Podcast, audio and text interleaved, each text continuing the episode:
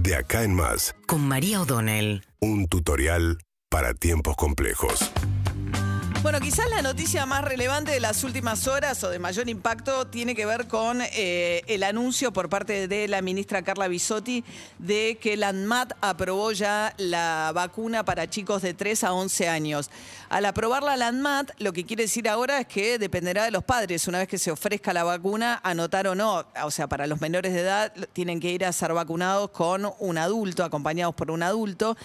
Y lo que ocurre con la vacunación en la Argentina y en el mundo con las vacunas de coronavirus es que al estar todas en una etapa experimental, que no terminaron el proceso que en cualquier otra circunstancia haría, ah, eh, haría una vacuna, no puede ser obligatoria. Ningún Estado le puede imponer obligatoria. Hay empresas que lo han hecho, pero los Estados no le están imponiendo a sus ciudadanos porque se trata de vacunas que todavía están en fases experimentales, aunque hayan pasado ya por eh, importantes testeos. Pero eso no cambia. Digo esto porque la oposición salió a decir algunos dirigentes que van a usar a los chicos como conejillos de indias, etcétera.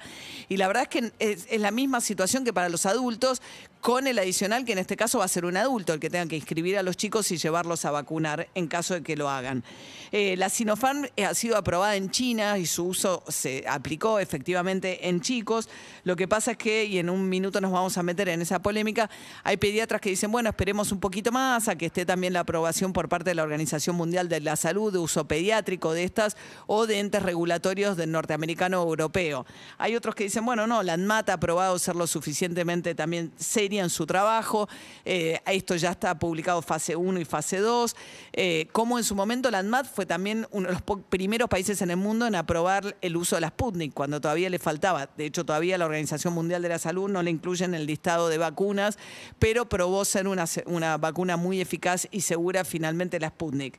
Eh, veremos, porque esto va a depender de la confianza fundamentalmente y de los padres que acepten o no anotar a sus hijos para ir a vacunarse con la Sinopharm. Cuando la Argentina ya tiene casi el 64% de su población vacunada con al menos una dosis, por eso están tan bajos los casos, menos de 400 casos el domingo, siguen a la baja, absolutamente a la baja. Pero sobre todo lo importante ahora es que se revirtió mucho la relación entre los que tienen una dosis y los que tienen dos dosis, porque de ese 63%, el 55% ya tiene dos dosis. Se supone que arriba del 50% ya tenés una protección comunitaria importante, aunque en la ciudad de Buenos Aires, por ejemplo, eh, ha dicho eh, que está arriba del 60% ya con dos dosis. Dijo Quirós que hasta que no haya el 70% va a seguir, por ejemplo, el pedido del uso de barbijo en, siempre en ámbitos públicos. Igual uno ve después lo que pasó en la cancha, francamente con la presencia masiva muy por arriba del aforo permitido, poco uso de barbijo. Eh, la verdad es que la responsabilidad de los clubes y sobre todo de los dueños del operativo es enorme, pues si dijeron, bueno, vuelvan a la cancha, pero con un aforo del 50% y se supone que River estaba excedido en más de 20.000 personas en la cancha que tenían, bueno, evidentemente si están diciendo que es el 50 es porque es seguro en condiciones 50 y aunque estén muy bajos los casos, ese tipo de situaciones preocupan. Mientras tanto, el gobierno sigue bueno con su plan 14 de noviembre, platita, como le dice la oposición, con nuevos anuncios para poner plata en el bolsillo. En este caso, esta sería la semana de los jubilados, buscando darle un bono de 6 mil pesos para que no pierdan contra la inflación. Se viene también un anuncio vinculado al IFE para un único IFE por única vez para 2, 3 millones de personas que cobrarían 15 mil pesos, que es el más polémico de todos los anuncios, porque uno puede decir, para los jubilados, bueno, hay que compensar la inflación, decir, bueno, el salario mínimo vital y móvil venía perdiendo contra la inflación, perfecto, además con eso se ajusta el plan, la tarjeta alimentar, ajustan los planes sociales que venían perdiendo contra la inflación, entonces una forma de decir, bueno, trato de cuidar el poder adquisitivo de los que menos tienen, pero 15 mil pesos por única vez para 2, 3 millones de personas, justo antes de las elecciones, es un uso bastante electoralista de los fondos públicos en ese contexto, por más que seguramente va destinado a gente que lo necesita. Eh, Martín Guzmán, mientras tanto, intenta salvar su, su presupuesto para el año que viene.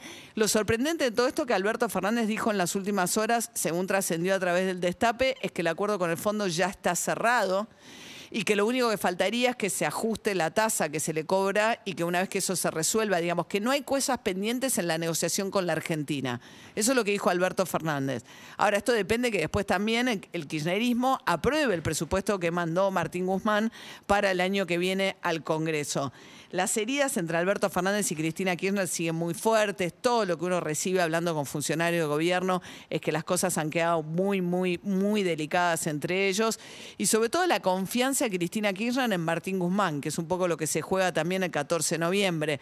Por ahora el kirchnerismo dice, bueno, es un gran ministro de Finanzas, la deuda, que se ocupe de la deuda, pero no sabe nada de la macro o sobre todo de la economía real y del bolsillo de la gente. Si van a poder o no convivir después del 14 de noviembre es una gran duda es una gran duda, porque si lo van a tratar como un ministro de, deuda nada más, no le quieren dar ningún poder. Ahora, si eso depende de la negociación con el fondo, según Alberto Fernández, eso ya está cerrado. Lo que claramente no cerraron son las heridas entre Alberto Fernández y Cristina Kirchner después de la derrota en Las Paso. Síguenos en Instagram y Twitter. Arroba Urbana Play FM.